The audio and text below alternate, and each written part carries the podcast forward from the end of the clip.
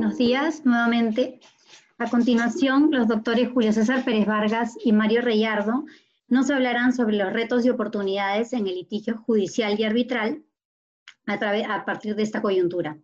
Como les comenté, les agradeceremos que nos envíen sus preguntas al botón que indica preguntas y respuestas. Las preguntas serán absueltas al finalizar las exposiciones. A continuación, les cedo la palabra a Julio César Pérez Vargas, quien nos hablará de las, de las modificaciones introducidas tanto por el Poder Judicial como por el Tribunal Constitucional en esta coyuntura. Gracias. Muchas gracias, Ale. Eh, el título refleja lo que consideramos representa el COVID, un reto y una oportunidad para el desarrollo del litigio judicial en el Poder Judicial, en el Tribunal Constitucional y ciertamente también en el campo del arbitraje. Eh, para eso hemos desarrollado un índice eh, donde vamos a, dividir esta exposición en dos partes. Eh, podrán apreciar en ese índice que vamos a abordar básicamente los siguientes puntos. El primero, una, lo que ha sido la modernización en el Poder Judicial y en el Tribunal Constitucional, las nuevas herramientas eh, a ser utilizadas y la aplicación en la realidad, los aspectos positivos que consideramos eh, se, generan como consecuencia de la implementación de los sistemas electrónicos a ser detallados, aspectos también negativos en esta implementación, eh, y una segunda parte que va a estar a cargo de mi socio Mario Rayardo, que tiene que ver con las nuevas disposiciones y los cambios en el arbitraje virtual. Y ciertamente eh, va a abordar también las nuevas habilidades que van a ser requeridas por los abogados. Y una última, eh, un último espacio donde se van a, vamos a tratar de absolver las preguntas que ustedes formulen. La siguiente, por favor. El, impacto del COVID en el Poder Judicial y en el Tribunal Constitucional puede ser analizado desde dos perspectivas. El COVID como fenómeno mundial ha tenido y tiene una repercusión en muchos aspectos de nuestras vidas, pero quizás eh, desde la perspectiva del derecho esto puede ser analizado desde dos niveles. Uno primero, que tiene que ser analizado desde la perspectiva material, de cómo eh, el COVID ha tenido una incidencia en las relaciones jurídicas. El impacto que tiene el COVID en los contratos que las personas naturales y jurídicas han celebrado. No es un secreto, digamos, para todos nosotros que hoy por hoy hay una gran discusión, por ejemplo, en los contratos de arrendamientos o en el cumplimiento de una prestación que está sujeta a un plazo, de si un inquilino debe pagar o no una renta, o si, por ejemplo, el arrendador eh, puede y tiene el derecho a cobrar esa renta. Se ha hablado así también que el COVID eh, representa un caso de fuerza mayor y que en consecuencia, tratándose por ejemplo de los contratos de arrendamiento, el arrendatario podría exonerarse del pago de la renta. Los civilistas, por el contrario, lo primero que dicen es que eh, si es fuerza o no mayor, dependerá básicamente de la, de la naturaleza de la prestación, porque como todos los abogados saben, el dinero como género no perece y en consecuencia el arrendatario en esta circunstancia siempre estaría en capacidad de poder cumplir. Hay otras instituciones que giran alrededor de todo esto. Se ha hablado de excesión de la ciudad de la prestación, abuso del derecho, frustración del contrato, principio de buena fe, Inclusive se comenta mucho esta cláusula o este principio de rebus six stantibus. Para los que no son abogados, esta, este principio refleja básicamente esas circunstancias concurrentes al momento de la celebración de un contrato. Y así se dice que cualquier alteración de esas prestaciones podría dar lugar a la modificación de aquellas estipulaciones. En España, por ejemplo, en el año 2008, a raíz de la crisis económica, eh, se declararon, eh, se dictaron algunas sentencias que tenían por objeto restablecer el equilibrio contractual, aplicando precisamente este principio de rebus estancos. Es decir, el COVID como impacto, como pandemia, como fenómeno mundial, no solamente ha tenido un impacto en, en estas relaciones contractuales, sino también, por ejemplo, lo vemos en otros ámbitos. hay ciertas asociaciones de consumidores, por ejemplo, que han presentado algunas denuncias que tienen que ver con, los, con las tarifas eh, de las que las clínicas están cobrando o con los precios de las medicinas, por ejemplo. Y será Indecopi la que tenga que resolver ese caso. Pero no solamente ahí, sino también en el Congreso de la República, ustedes, todos nosotros hemos sido testigos de cómo se ha dictado una ley que tiene por objeto básicamente evitar el cobro del peaje. Y eh, también, aparentemente, se alistan a sacar otra ley que tiene por objeto congelar los intereses, afectando también el sistema financiero. Y claro, esta, este fenómeno también aborda la preocupación constante de todos los que estamos involucrados en el litigio y que tiene que ver con los plazos de caducidad y, y prescripción. Básicamente los plazos de caducidad, porque como todos ustedes saben, el artículo 2005 del Código Civil dispone expresamente que la caducidad no admite suspensión ni interrupción, salvo, salvo, dice la norma del Código Civil, con la excepción del artículo 1994, inciso octavo, que dispone que mientras sea imposible reclamar un derecho ante el tribunal, ante un tribunal peruano, puede establecerse esa excepción. De manera que creo que frente a todos los plazos de caducidad, esta puerta de la excepción consagrada en el artículo 1994, inciso octavo, creo que puede ayudar a evitar que entremos en una discusión respecto de la caducidad. De ahí la importancia eh, del Poder Judicial y el Tribunal Constitucional, porque estos órganos van a tener el reto y la oportunidad de evitar probablemente los extravíos que puedan cometer otras instituciones. Pero hay un segundo nivel de análisis que es en lo que quiero detener un poco más y que tiene que ver con la estructura organizativa del Poder Judicial y del Tribunal Constitucional. Es decir, si están preparados o no para atender la demanda de justicia. Eh, el acceso de la justicia del ciudadano de a pie, si están en capacidad o no de resolver los casos que se presentan a través de esta justicia digital. Porque es bien importante tener en cuenta que la justicia no solamente se limita a un distrito judicial que es Lima, hay 34 distritos judiciales. Cada distrito judicial con su propia realidad, con sus cortes superiores, con sus juzgados especializados, con sus juzgados de paz. Y, y esto nos debe llamar a una reflexión, porque siempre, desde hace más de 80 años, el, gran cuestionamiento que se le ha hecho a los órganos jurisdiccionales, hay, que, hay, un enorme, hay un enorme distanciamiento del ciudadano con, con, con la justicia. Y por lo tanto, esta justicia digital que se quiere implementar no puede ahondar esa crisis. ¿Y por qué digo esto? Porque hay cifras del Instituto Nacional de Estadística que establecen que solo el 38.8% de la población en el Perú tiene acceso a, una computadora con Internet. Y el tema es mucho más dramático si esto se ve en, tema, en, en las zonas rurales, donde solo el 6%, datos del INEI, e solo el 6% tiene acceso al Internet. Y si a esto le sumamos la realidad que tenemos en el Poder Judicial, que el 60%, el 60 de los jueces son jueces de paz, el tema, digamos, es mucho más crítico, porque los jueces de paz no son necesariamente abogados, normalmente son aquellos personajes que tienen un reconocimiento y legitimidad en su comunidad y son los que administran justicia. El otro 40% que está más o menos por el orden de los 3.300 eh, jueces, abogados integrados dentro del Poder Judicial son los que podrán tener acceso, pero esa justicia rural es un problema que el Poder Judicial no puede desatender.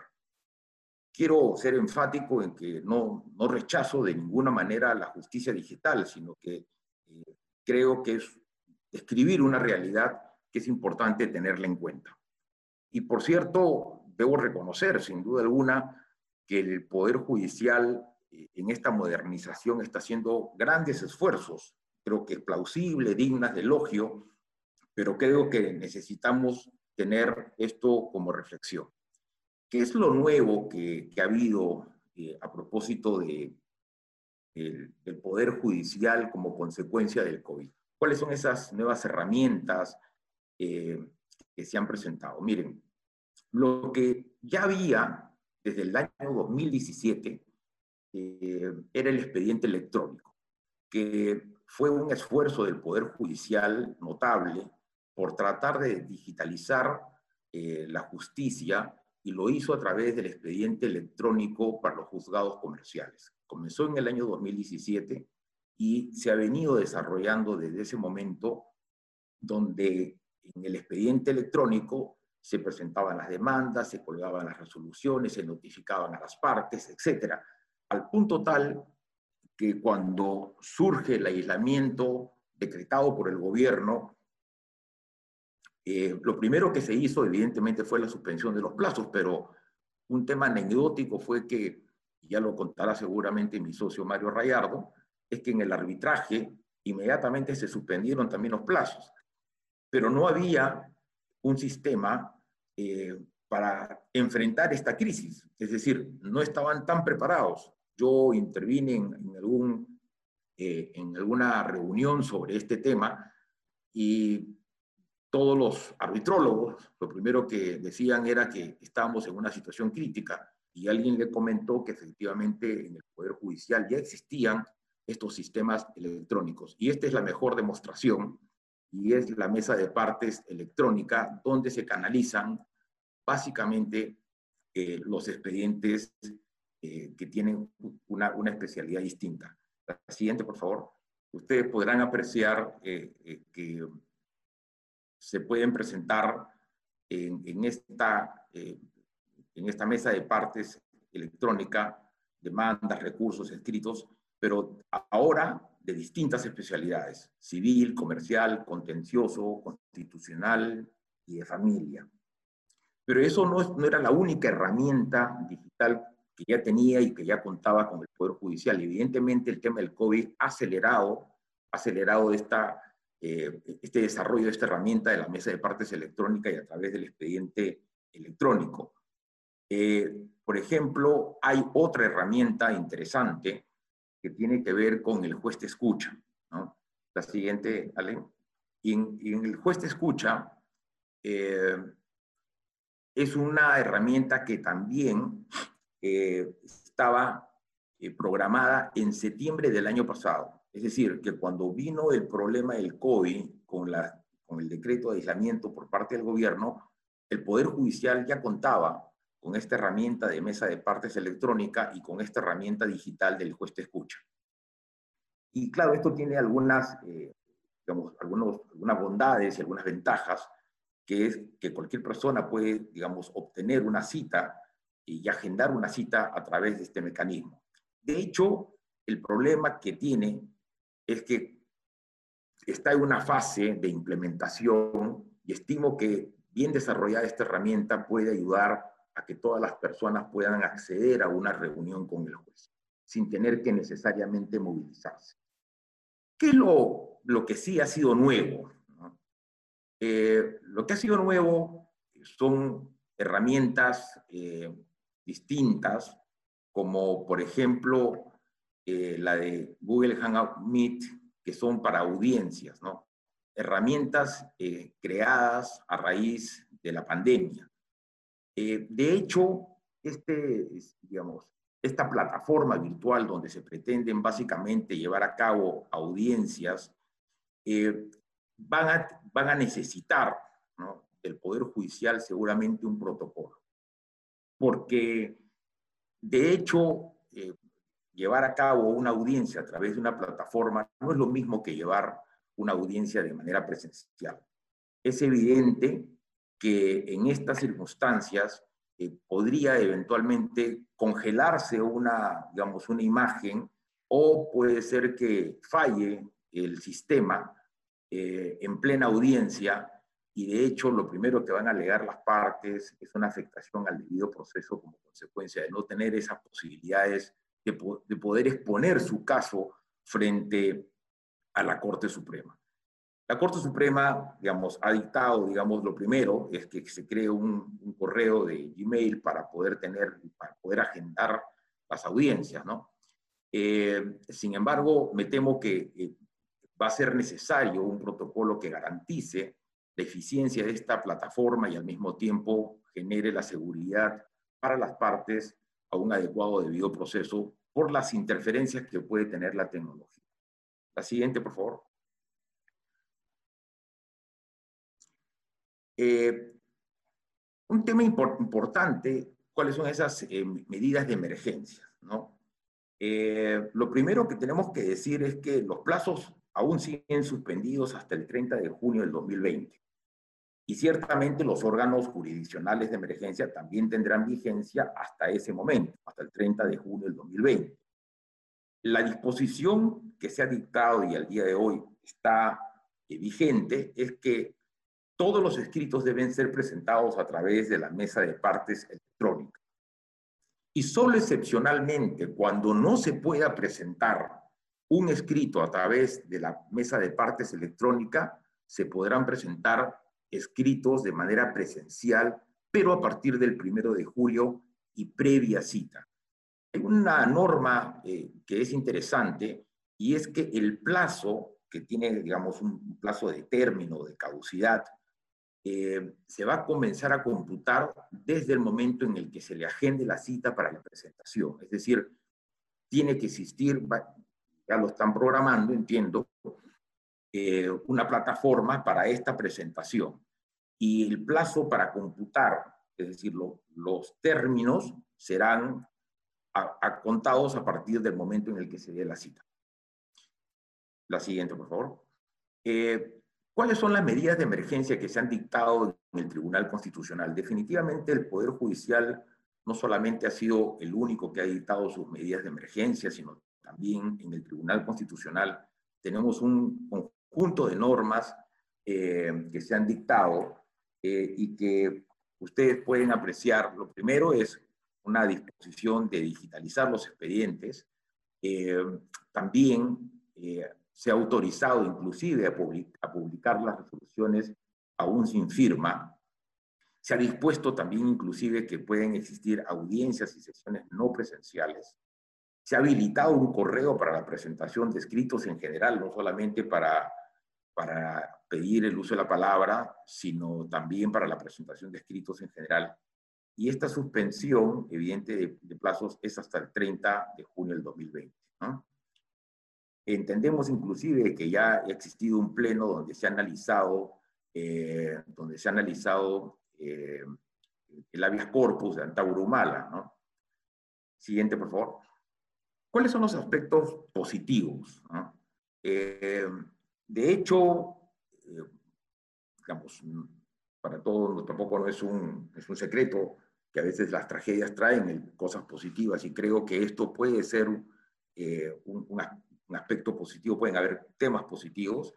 Y lo primero es una reducción de costos, ¿no? en el impacto no solamente del medio ambiente, sino que va a generar una reducción de costos eh, de, digamos, en cuanto a la presentación de muchos escritos, los procesos se van a automatizar eh, y de hecho, eh, digamos, se va a asistir al Poder Judicial solo para los trámites relevantes. Es la idea, es decir, eh, aparentemente la justicia digital tiene por objeto permitir que las personas puedan tener un acceso más directo, pero va a limitar seguramente las, audiencias físicas o presenciales a, ciertas, a ciertos casos especiales.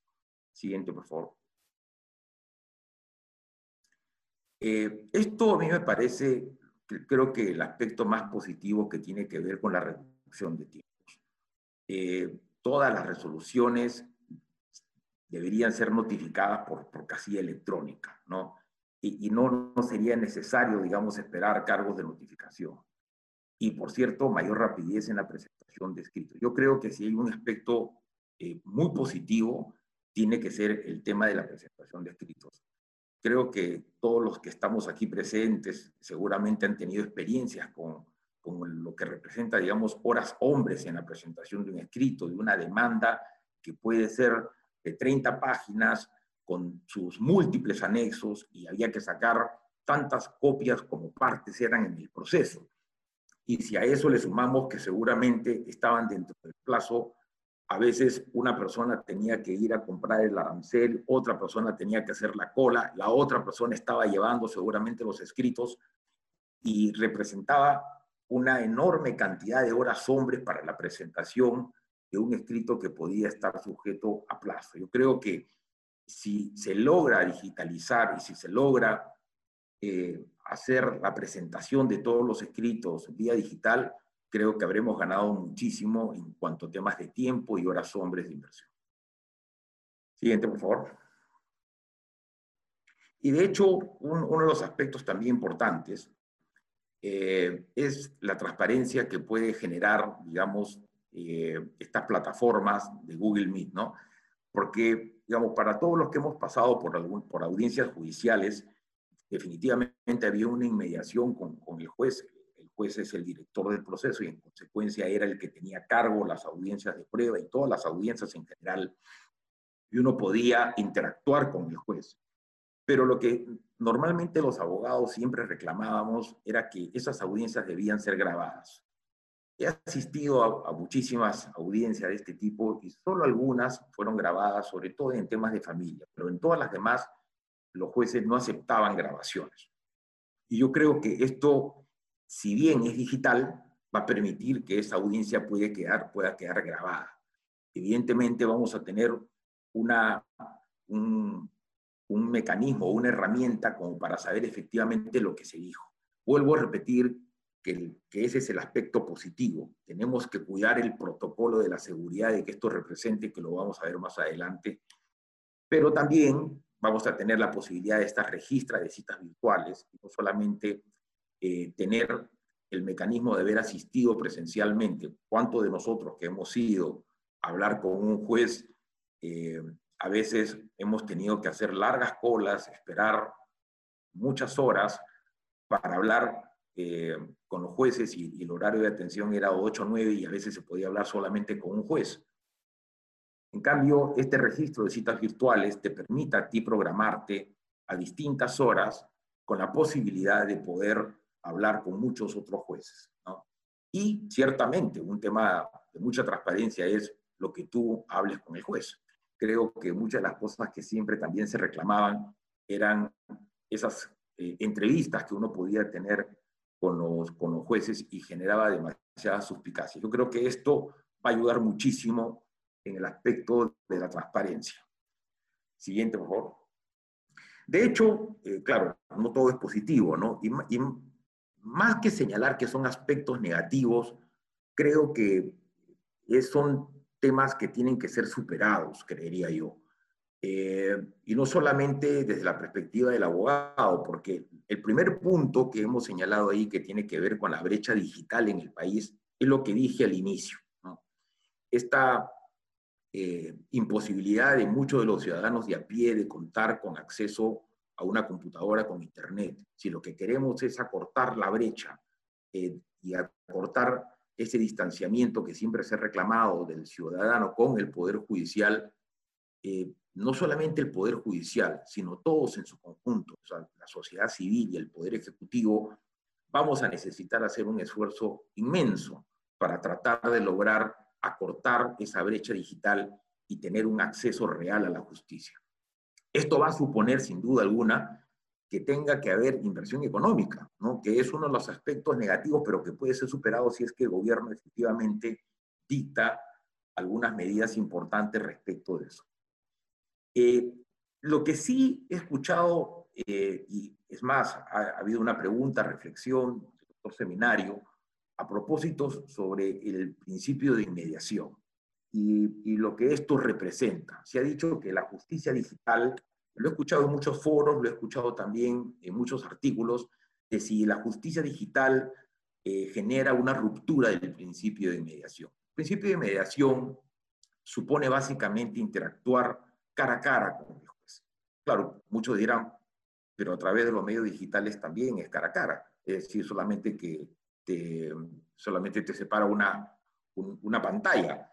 No es lo mismo, ¿no? Creo que no es lo mismo, porque en el principio de mediación, cuando hay, digamos, un acercamiento o una posibilidad de hablar con, con el juez, eh, el juez puede percibir de manera, eh, digamos, frontal las risas, las, las respuestas dubitativas, la expresión facial, las articulaciones, es decir, hay un factor psicológico que no se puede eh, dar a través de estos medios digitales. Yo creo que eso sí puede generar un problema. Por eso es que este aspecto que nosotros consideramos es un aspecto negativo, tiene que ser solucionado. Yo creo que eh, las audiencias, si bien pueden ser audiencias eh, virtuales, creería yo que la audiencia central o principal debiera ser una audiencia necesariamente presencial. Y por cierto, un punto también que ha sido ampliamente criticado, no solamente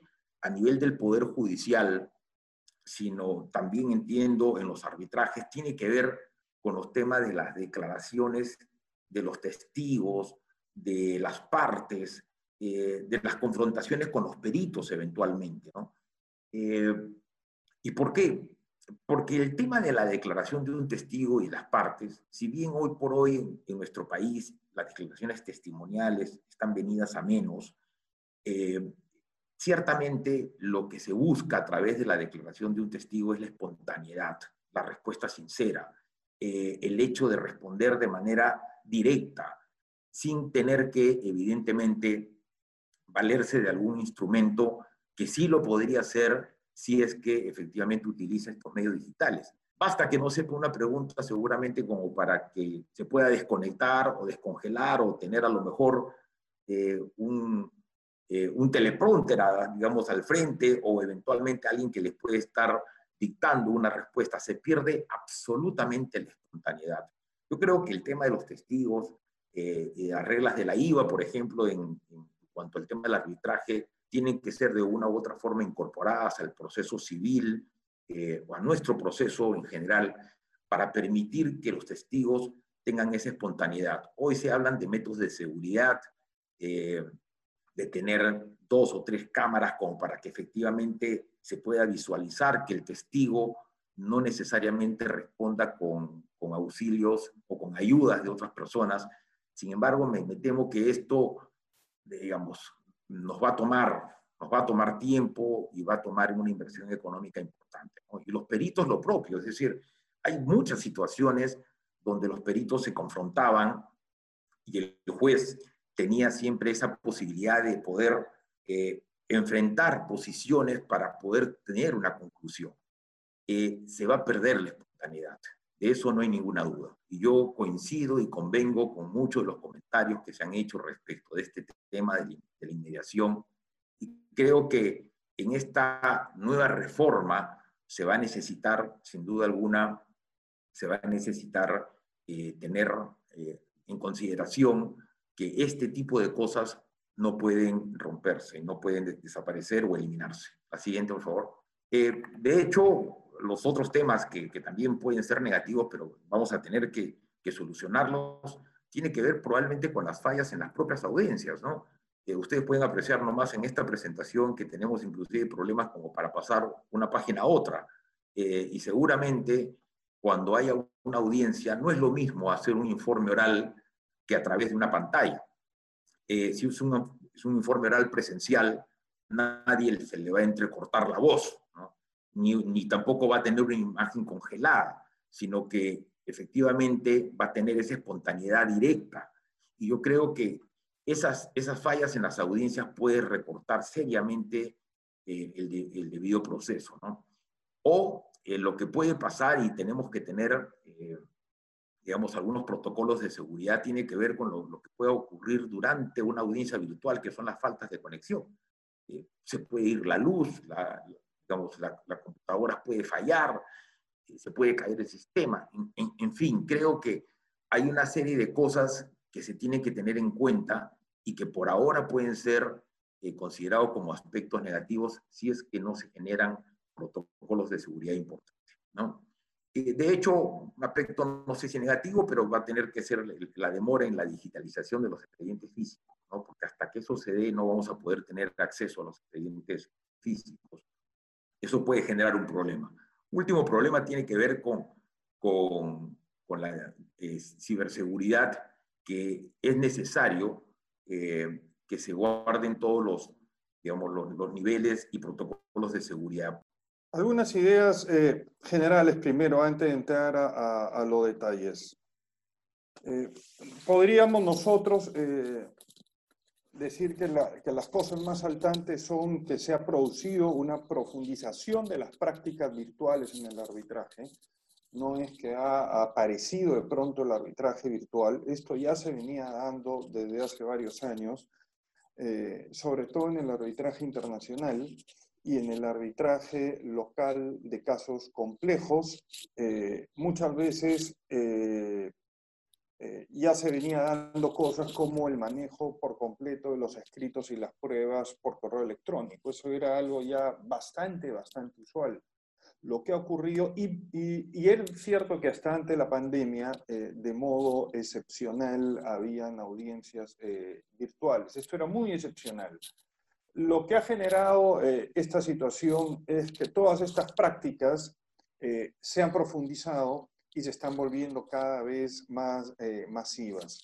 No creo que necesariamente lo que se va a quedar posiblemente sea el manejo virtual de la documentación y apenas podamos este, circular libremente, podemos regresar a las audiencias virtuales. Importante también en el plano local conocer las nuevas disposiciones emitidas por los centros arbitrales. Los que han hecho ellos es profundizar el, arbitraje virtual del que estamos hablando, que ya lo venían haciendo, pero era básicamente iniciativa de los propios tribunales arbitrales. Eh, dentro, por supuesto, del marco general que daban los reglamentos arbitrales, pero ahora han sido los mismos centros arbitrales los que inicialmente eh, están dando protocolos específicos con detalle de cómo se van a llevar adelante los arbitrajes en estas eh, situaciones. Y la idea es evitar el retraso de los arbitrajes frente a las suspensiones iniciales. La idea es equilibrar, por un lado, la salud de los participantes, tratando de evitar audiencias eh, presenciales, pero sin que esto implique sacrificar el derecho de defensa de las partes. Es decir, eh, la regla incluso en el arbitraje internacional ha sido, eh, cuando digo internacionales, instituciones como la ICC, ha sido continuar el arbitraje como regla general sin ningún problema. Y era más bien como una situación excepcional para determinado caso concreto donde se tomaban medidas eh, especiales. En Perú lo que hizo fue que se paró, por lo menos a nivel institucional, los arbitrajes y en los ad hasta donde conozco, eh, y, ha venido una recuperación gradual del levantamiento de estos arbitrajes. Hablando de las tres instituciones más importantes eh, en Lima, en la Cámara de Comercio de Lima, eh, los arbitrajes se han reanudado desde el 4 de mayo pero depende de cada eh, tribunal arbitral específico determinar las condiciones en las que este arbitraje se va a reanudar. Pero ya hay una disposición general de la Cámara para eh, que se reinicien los arbitrajes. En el caso de AmCham Perú, los arbitrajes eh, siguen suspendidos, pero depende de la decisión de las partes eh, de que se reinicien estos arbitrajes. Esto lo que ha llevado es a varias eh, audiencias virtuales o conferencias, en realidad, lo que antes le llamamos conferencias telefónicas, que se daban bastante, han pasado a ser eh, de algún modo con, por videoconferencia, y en la medida que hay acuerdo las partes, ahí se reinician los arbitrajes. En el caso de la Pontificia Universidad Católica, esto venía suspendido pero ya ha salido hace poco, hace pocos días, una nueva nota del Centro de Arbitraje de la Pontificia Universidad Católica del Perú, que dispone que a partir del primero de julio se van a reanudar eh, los arbitrajes. Eh, y vamos a hablar también muy brevemente de eh, los, algunos protocolos internacionales que han sido tomados en cuenta a la hora de, de ir instalando las audiencias virtuales en, Perú y en otros países, ¿no? Que sería eh, el protocolo de la Cámara de Comercio Internacional, la Corte de Arbitraje Madrid y el llamado protocolo de Seúl, que lo veremos en, en breve. Quiero hablar ahora de eh, cómo están funcionando en el Perú eh, los arbitrajes en las instituciones más utilizadas en Lima. En la Cámara de Comercio de Lima ya los protocolos dicen que se pueden plantear eh, solicitudes eh, arbitrales a través de una mesa de partes virtual que ellos tienen. Es un programa en su web por el cual uno muy fácilmente llena simplemente determinados campos y va subiendo la solicitud con sus principales pruebas y, eso, eh, y eso hace mucho más fácil que ya se hayan presentado una serie de peticiones arbitrales en todos estos días.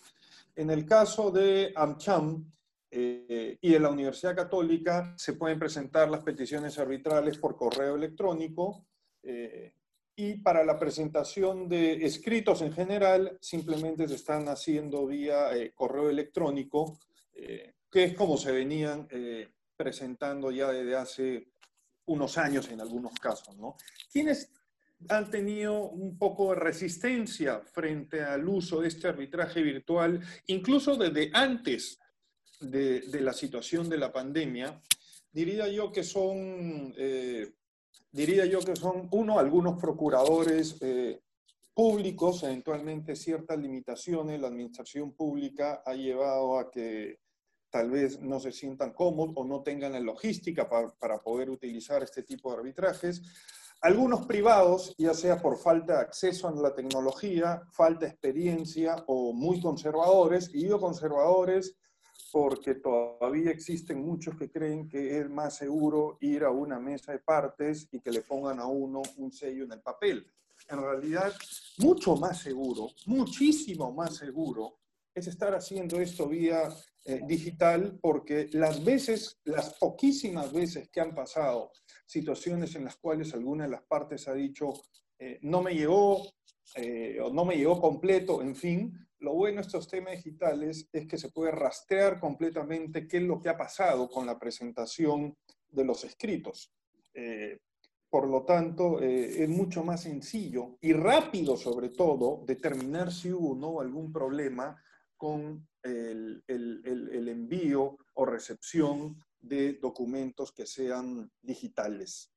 Sobre la, sobre la presentación de las, de las pruebas, eh, yo quiero dividir esto en tres partes y la actuación de las pruebas.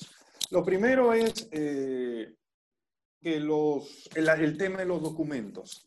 Ya desde hace un tiempo se venían mandando las pruebas documentales vía correo electrónico. Si los documentos pesaban poco, que era en realidad muy pocos casos, se mandaban como PDFs en correos. Luego empezaron a mandar eh, diversos correos, o sea, la demanda, y tres, cuatro, cinco, seis, siete correos eh, adjuntando los PDFs eh, y eso empezó a volver bastante pesado el, el, trabajo, las cuentas, se volvió, a poner, se volvió a poner esto bastante desordenado. Entonces, lo que ya eh, se venía utilizando también desde hace un tiempo y es lo que se está poniendo eh, mucho más común felizmente, es el envío de las pruebas a través de repositorios virtuales como Dropbox o, o Google Drive y simplemente con el correo electrónico se manda el link para la descarga el, digamos, el gran problema que se ha venido dando en relación al, derecho de defensa es eh, qué pasa si una de las partes debe presentar una demanda o una contestación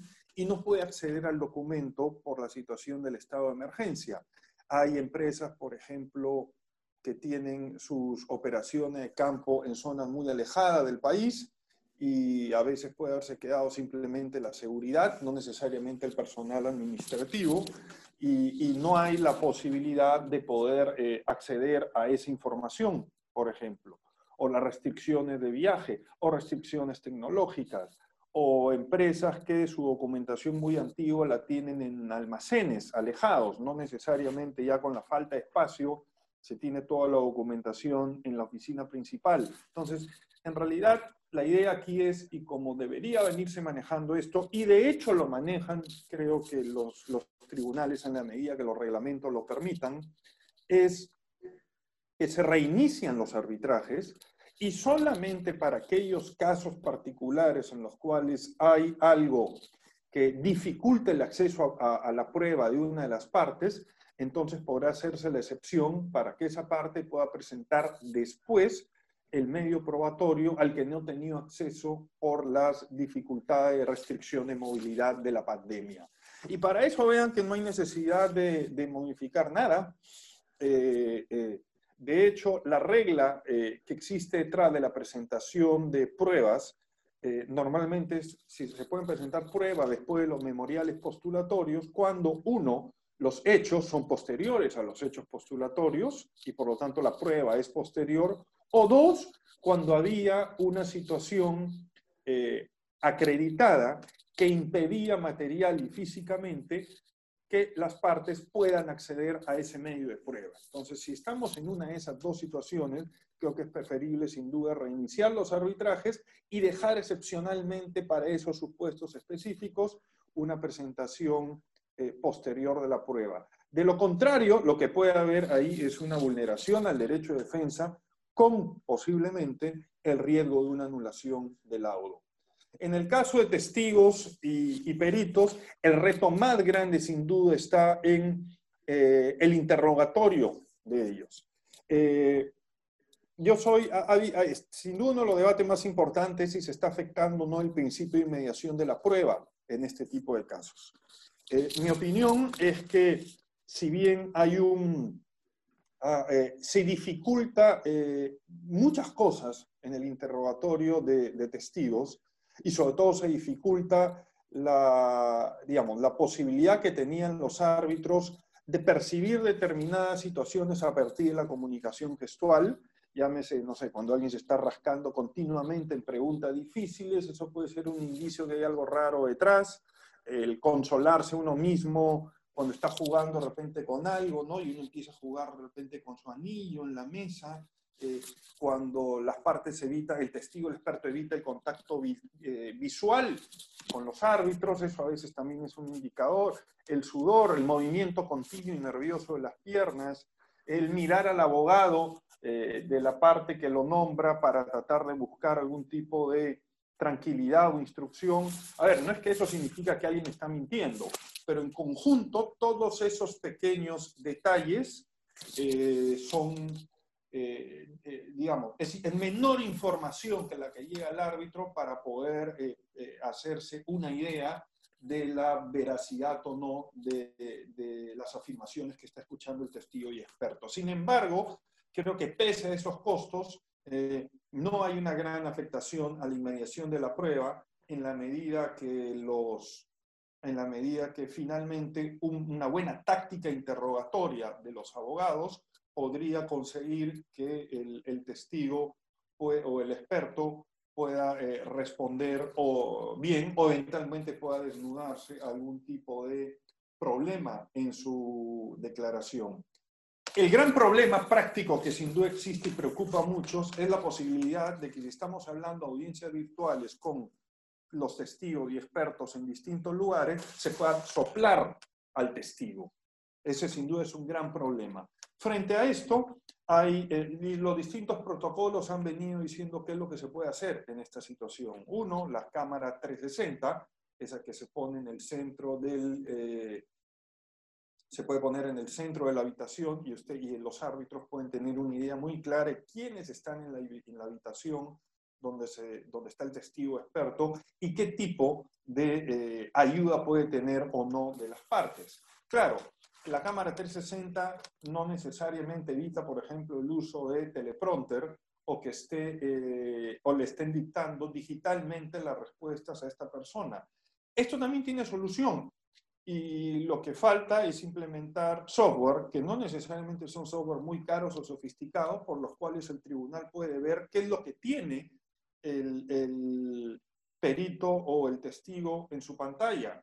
Y eso no es ningún problema, creo, ningún problema, no viola ninguna confidencialidad ni ningún derecho de defensa, porque en realidad el perito y el testigo, a lo mucho lo que podrían tener es un, lo que llamamos un, un hearing bundle o, o, un folder, en este caso podría ser digital, en donde le van pasando cuáles son los documentos que el perito quiere o testigo quiere que se lea para efecto del interrogatorio. Pero el tribunal podría también ver eso. Es exactamente la misma tecnología que de hace ya muchos años, por ejemplo, usan las, eh, las áreas de sistemas en muchas oficinas eh, para hacer un control remoto lo que pueda estar pasando en una computadora cuando falla. De hecho, yo en este momento tengo a, a, al, al, experto técnico de nuestra oficina tratando de, de revisar un tema del software eh, de esta conferencia y está entrando desde otra casa, desde su casa, a mi computadora y está viendo lo que yo tengo al frente. Entonces, esos software son bastante sencillos de conseguir y eso podrían tener los tribunales para saber que no le están dictando como si fuese un teleprompter la respuesta a los eh, testigos y expertos. Y bueno, la solución más barata, sin duda, es, y, y, que ya se venía usando desde mucho antes de la pandemia, en aquellos pocos casos del testigo, el experto estaba fuera del país y no era necesario traerlo,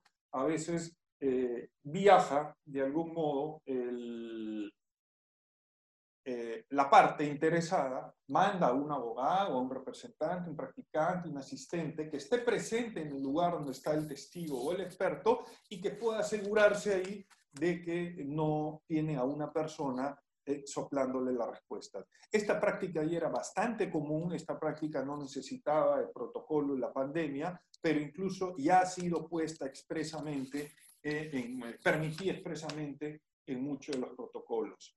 Por último, las inspecciones eh, oculares. Aquí sí hay, podría haber un problema eh, serio de inmediación de la prueba, porque en la medida que el lugar quede lejos y los árbitros no puedan viajar a la zona, eh, la situación se puede complicar. Entonces, ahí lo que se ha estado proponiendo es si el, el, monto del arbitraje es lo suficientemente alto como para que se justifique la inversión, puede usarse drones o eventualmente pedirse a, a, la parte que ofrece la prueba o al perito que va a ir que filme en video la zona y eso es lo que se va a, a transmitir. Respecto de los principales eh, protocolos que se han emitido en, eh, y que están siendo usados como referentes. Sin duda alguna hay que tener en cuenta el de la Cámara de Comercio Internacional, solamente para mencionar eh, tres, tres de las tantas disposiciones que ellos tienen. Es uno, el tribunal puede determinar si la controversia totalmente o parcialmente puede resolverse solamente mediante documentos, lo cual implica que no sea necesario tener audiencias de, de pruebas. Eh, por otro lado, si hay desacuerdos sobre las audiencias virtuales, el tribunal puede examinar eh, las circunstancias necesarias y decidirá que hay audiencia, ojo, eso es interesante, pese a la oposición de las partes. Pero claro, no es una cuestión arbitraria el tribunal, sino que deberá eh, examinar las circunstancias concretas y motivar su decisión, algo que expresamente pide el protocolo. Y y que en las audiencias virtuales, sin duda alguna, debe establecerse medidas para respetar la protección de datos y, documentos, la confidencialidad. La Corte de Arbitraje Madrid, en su protocolo, recomienda la función de sala de espera, es decir, que sea el secretario o el presidente o los árbitros los que tengan control de acceso a cada parte, no es que con el simple link todos pueden ingresar, sino que el presidente va viendo el permiso de ingreso que alguien le propone y decidirá que si es alguien que está en, la lista de participantes habilitados, le va a dar el pase a la audiencia. Se recomienda en ese mismo protocolo que el testigo perito acredite que no se comunicará con otras personas durante esa presentación eh, sin la autorización eh, de los árbitros. Eh, en fin, se pide que firme una declaración. La verdad que esos papelitos ya a estas alturas son la verdad bastante irrelevantes. Si estamos grabando la audiencia, basta que el testigo experto se comprometa en la grabación a no, eh, a no utilizar mecanismos este, ilegales o prohibidos para tener acceso a ayuda de la parte que lo ofrece. Eh, pero en fin, protocolo de Madrid pide un papel firmado y si la plataforma escogida por las partes cuenta eventualmente con un chat interno, como lo tienen muchas, ¿no? Zoom, eh, Microsoft Teams, etcétera, Esta no puede ser utilizada para que las partes se comuniquen directamente con los árbitros. La, cualquier comunicación al chat debe ser al chat abierto, en el cual todos los abogados, las partes y los árbitros pueden tener acceso a las preguntas que se estén haciendo. Y el protocolo de Seúl, que fue uno de los primeros en salir, que es un protocolo en realidad hecho por una comunidad de abogados, es el más completo en términos de detalle, en términos tecnológicos, no es tan jurídico, pero sí da muchos tips de cómo llevar a cabo esto. Sin embargo, la implementación del protocolo de Seúl eh, haría bastante cara la audiencia. Sobre todo estamos pensando en arbitrajes locales de montos eh, muy altos, ¿no? Eh, dicen cosas como que eh, cuál es el tipo de banda, cuál es el tipo de internet que se tiene que usar, la parte que solicita la videoconferencia debe asumir los costos adicionales que no tenga la contraparte para poder llevar a cabo la videoconferencia, exige que haya un experto técnico antes y durante la audiencia para solucionar cualquier problema técnico que se, presente. Bueno, frente a esta, eh, ya para terminar, frente a esta, eh, digamos, frente a este reto de las audiencias virtuales, eh, yo creo que es importante tener en claro algunas recomendaciones.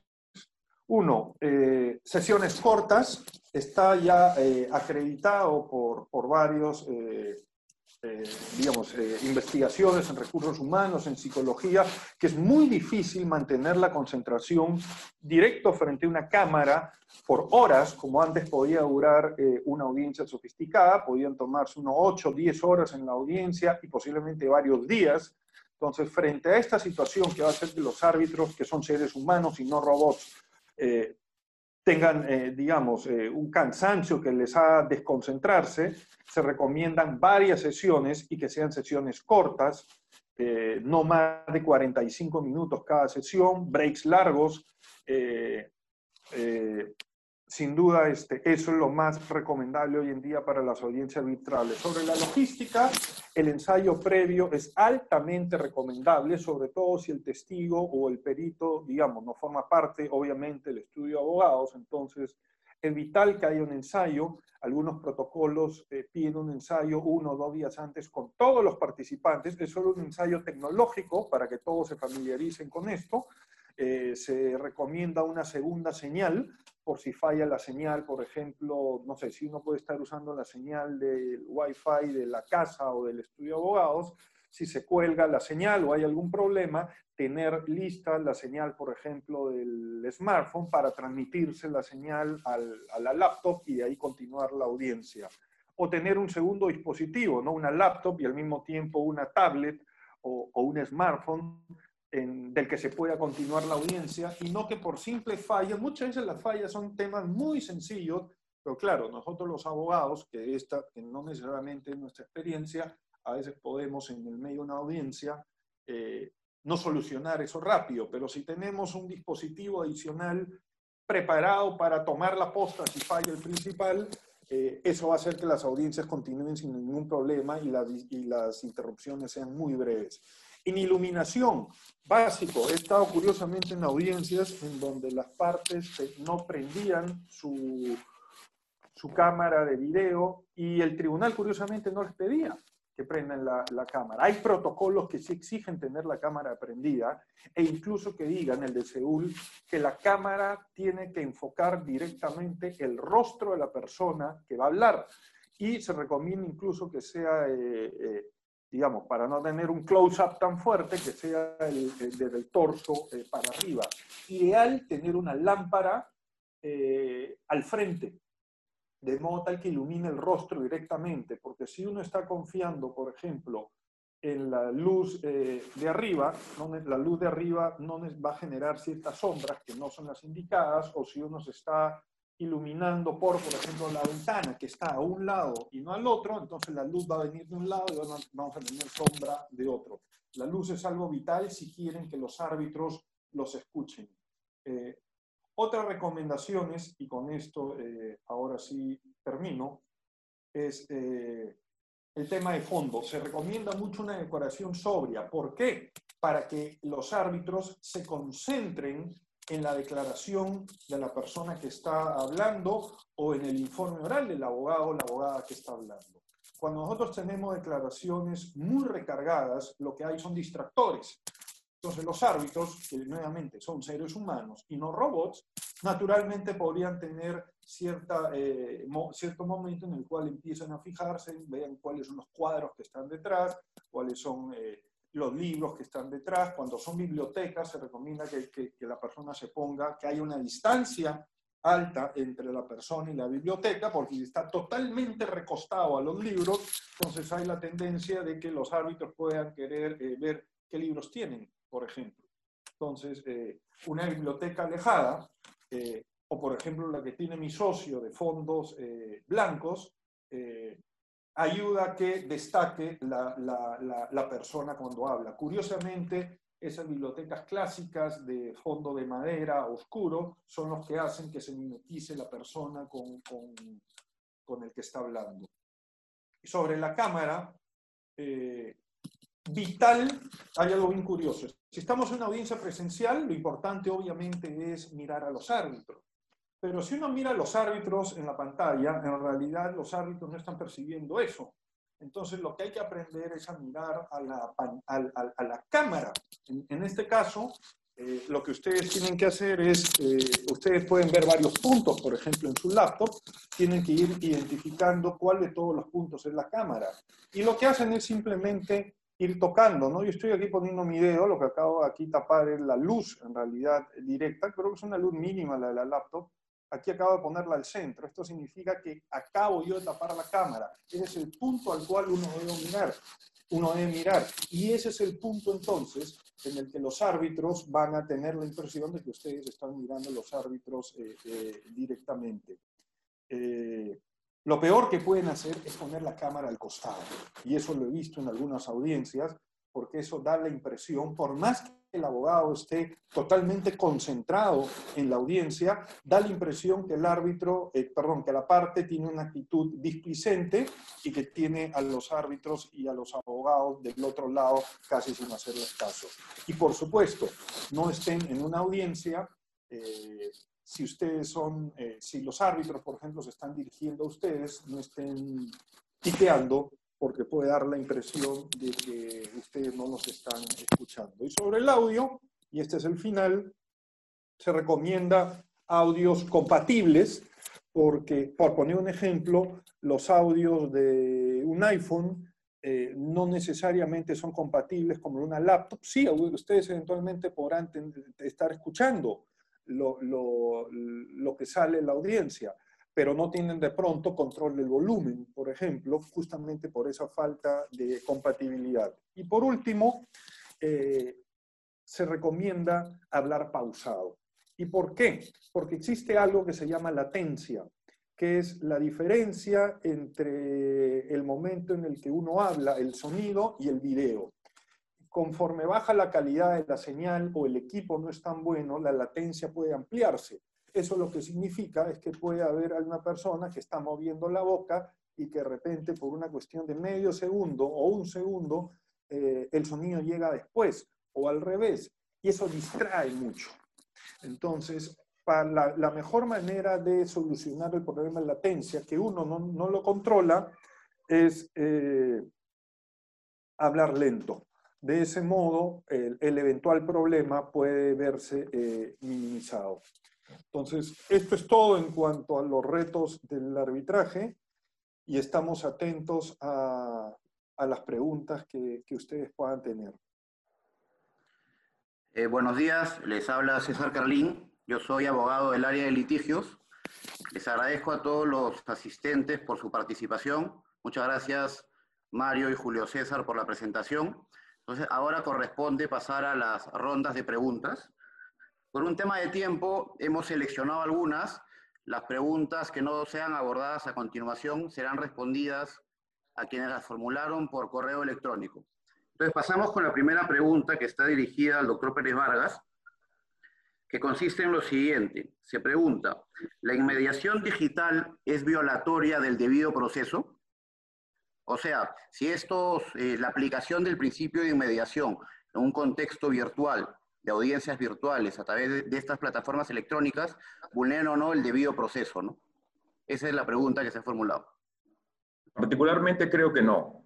Eh, en la medida que evidentemente los mecanismos digitales garanticen eh, el derecho de ambas partes para poder expresar y poder brindar sus declaraciones de manera adecuada.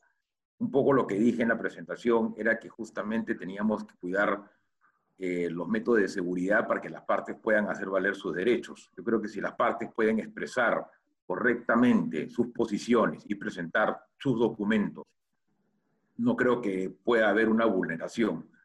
Simplemente la reflexión que hice en su momento, que tenía que ver con las imágenes congeladas, con las voces entrecortadas, sí, eso sí puede generar algún grado de, de perjuicio para las partes y ese es un poco lo que tenemos que cuidar a través de los protocolos de seguridad que para todas las partes deben tener y que va a ser, digamos, materia seguramente de alguna disposición por parte del Poder Judicial. Eh, de acuerdo, muchas gracias Julio César. Aquí hay una segunda pregunta que está dirigida a Mario Reyardo, que consiste en lo siguiente. En relación a los arbitrajes, ¿considera que si el árbitro levanta la suspensión del arbitraje sin que exista un previo acuerdo entre las partes, ¿se estaría generando una futura causal de anulación del laudo?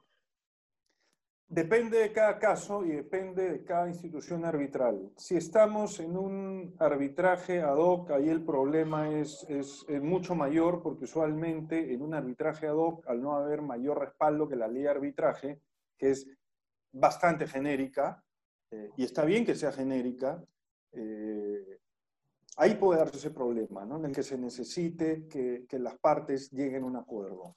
Pero si estamos hablando de arbitrajes institucionales, lo que significa que las partes han, se han sometido a las disposiciones que una institución arbitral va a dar en este tipo de casos, ahí va a depender de cada caso. Entonces, cuando la Cámara de Comercio de Lima dice, se levanta, digamos, todas las, se levantan todas las, las suspensiones, pero cada tribunal deberá ver caso concreto, significa que en cada caso concreto, si alguna parte alega tener algún problema serio que afecte su derecho de defensa, en ese caso, pues será esa situación excepcional en la cual el, tribunal no debería levantar el, arbitraje. De lo contrario, podríamos estar en esa causal de anulación de la que hablamos. Pero si estamos en, digamos, con reglamentos arbitrales eh, y notas arbitrales sobre la base de eso, que eh, determinan el inicio de los arbitrajes, entonces ahí no importa la decisión de las partes, porque justamente las partes se han sometido a la decisión de ese reglamento. Claro, y ahí repito, si hay una situación concreta, incluso en esos casos en los cuales una de las partes o ambas dicen no puedo tener acceso a determinado medio de prueba que es esencial para mi defensa, ahí lo que podría hacer el tribunal es eh, permitir que con posterioridad se pueda presentar ese medio de prueba una vez que se levante la, la situación de, de, pandemia o de inmovilidad, de inmovilidad eh, social y que se pueda presentar eso, porque repito, la regla de presentación de pruebas por hecho por, de, nuevas pruebas se basa en dos situaciones. O el hecho es nuevo, obviamente no se podía presentar en su momento, o no existía, o había una situación material que imposibilitaba que alguien pueda presentar el medio de prueba. Bueno, ese es el caso en el que estamos. Entonces, si no se toma en cuenta, es cierto, esa situación y se va a impedir que una parte eh, a pesar de acreditar la grave situación en la que está para acceder a determinado medio de prueba, y, va a continuar el arbitraje, y no le dejan presentar esa prueba con posterioridad, ahí podríamos evaluar que estamos o no ante una situación que, que pueda generar eh, afectación al derecho de defensa y una eventual anulación de la obra. Muchas gracias, Mario, por tu respuesta. Finalmente, hay una pregunta que es para los dos referida a los mecanismos que se pueden aplicar para garantizar la autenticidad de documentos presentados de manera virtual o electrónica. ¿no? Concretamente, la pregunta consiste en lo siguiente. Dice, a las demandas se adjuntan las pruebas instrumentales. ¿Qué instrumentos o procedimientos se usarán para certificar que los documentos adjuntos constituyen copias fieles de los originales. O, en todo caso, eh, se podría aplicar el mecanismo según el cual el abogado que suscribe la demanda dará fe de ello, como ocurre en Estados Unidos. Entonces, eso desde la perspectiva judicial y arbitral. Entonces, tal vez podríamos empezar con Julio César en la parte judicial. Sí, perfecto. Respecto de esa pregunta en concreto, yo podría considerar lo siguiente. Primero que nada, eh, el Código Procesal Constitución, eh, Código Procesal Civil establece que, por ejemplo, las copias eh, tienen un respaldo y, son fehacientes de su realidad. En consecuencia, la parte contraria tendría que objetarla para decir que ese documento puede ser considerado como falso, en primer lugar. Efectivamente, esta práctica en Estados Unidos de que el abogado da la autenticidad de esos documentos es un mecanismo importante y que podría ayudar eh, a que los jueces, por ejemplo, no exijan necesariamente copias certificadas, copias legalizadas o copias notariales, que mm, a veces lo hacen, eh, y no aceptan necesariamente copias. Eh, el abogado debe cuidar de que, digamos, o garantizar que esos documentos que están presentando respondan básicamente a, una, a un instrumento, digamos, fiel del, del real, si se quiere, ¿no? En el digamos, para los efectos, el Código Procesal tiene una disposición en cuanto, por ejemplo, el recurso de casación que se presenta directamente en la Corte Suprema, se le exige al abogado que presente eh, con su firma y que garantice que los documentos que presenta son los que corresponden a la realidad. Es, es decir, el mecanismo está previsto en el Código Procesal y, podría ser también utilizado para todas las exigencias de presentación de documentos. Y creo que sería una muy buena práctica porque ayudaría justamente a aliviar, eh, digamos, la, fidelidad de los documentos que se presentan. Muchas gracias, Julio César. Eh, Mario, eh, en el tema arbitral, en sede arbitral, ¿cuál sería la perspectiva en relación a la autenticidad de los documentos que se adjuntan a una demanda de manera virtual? Ya, a ver, creo que yo no, yo no he visto que se presenten documentos originales o copias legalizadas en un arbitraje hace más o menos 15 años o más. Entonces, en el arbitraje la práctica es presentas copias simples. Y, y lo que ocurre eh, es que si una de las partes considera que un documento es falsificado, entonces va a realizar algún tipo de incidente, oponerse, objetar, tachar por falso, pedir un peritaje. Entonces, ese es el modo como funciona. Eh, no, no, no, no se exige, de hecho, no solo yo hace más de 15 años que no veo eh, un arbitraje donde presenten originales o copias legalizadas, sino que además no he visto arbitrajes donde una de las partes pida, ni los árbitros pidan eh, estas copias legalizadas u, originales. Entonces, el modo como esto se ha venido manejando todos estos años, y esto no ha cambiado con, con la pandemia, es que las partes presentan sus pruebas en PDF, las suben a, a, un repositorio virtual, pasan el link, uno las baja, y si uno tiene la sospecha de que hay algo eh, que esté falsificado, entonces eh, va a, impugnar ese medio de prueba con los remedios que, el reglamento lo permita. De acuerdo, muchas gracias Mario. Con la absolución de estas preguntas damos por terminado el webinar.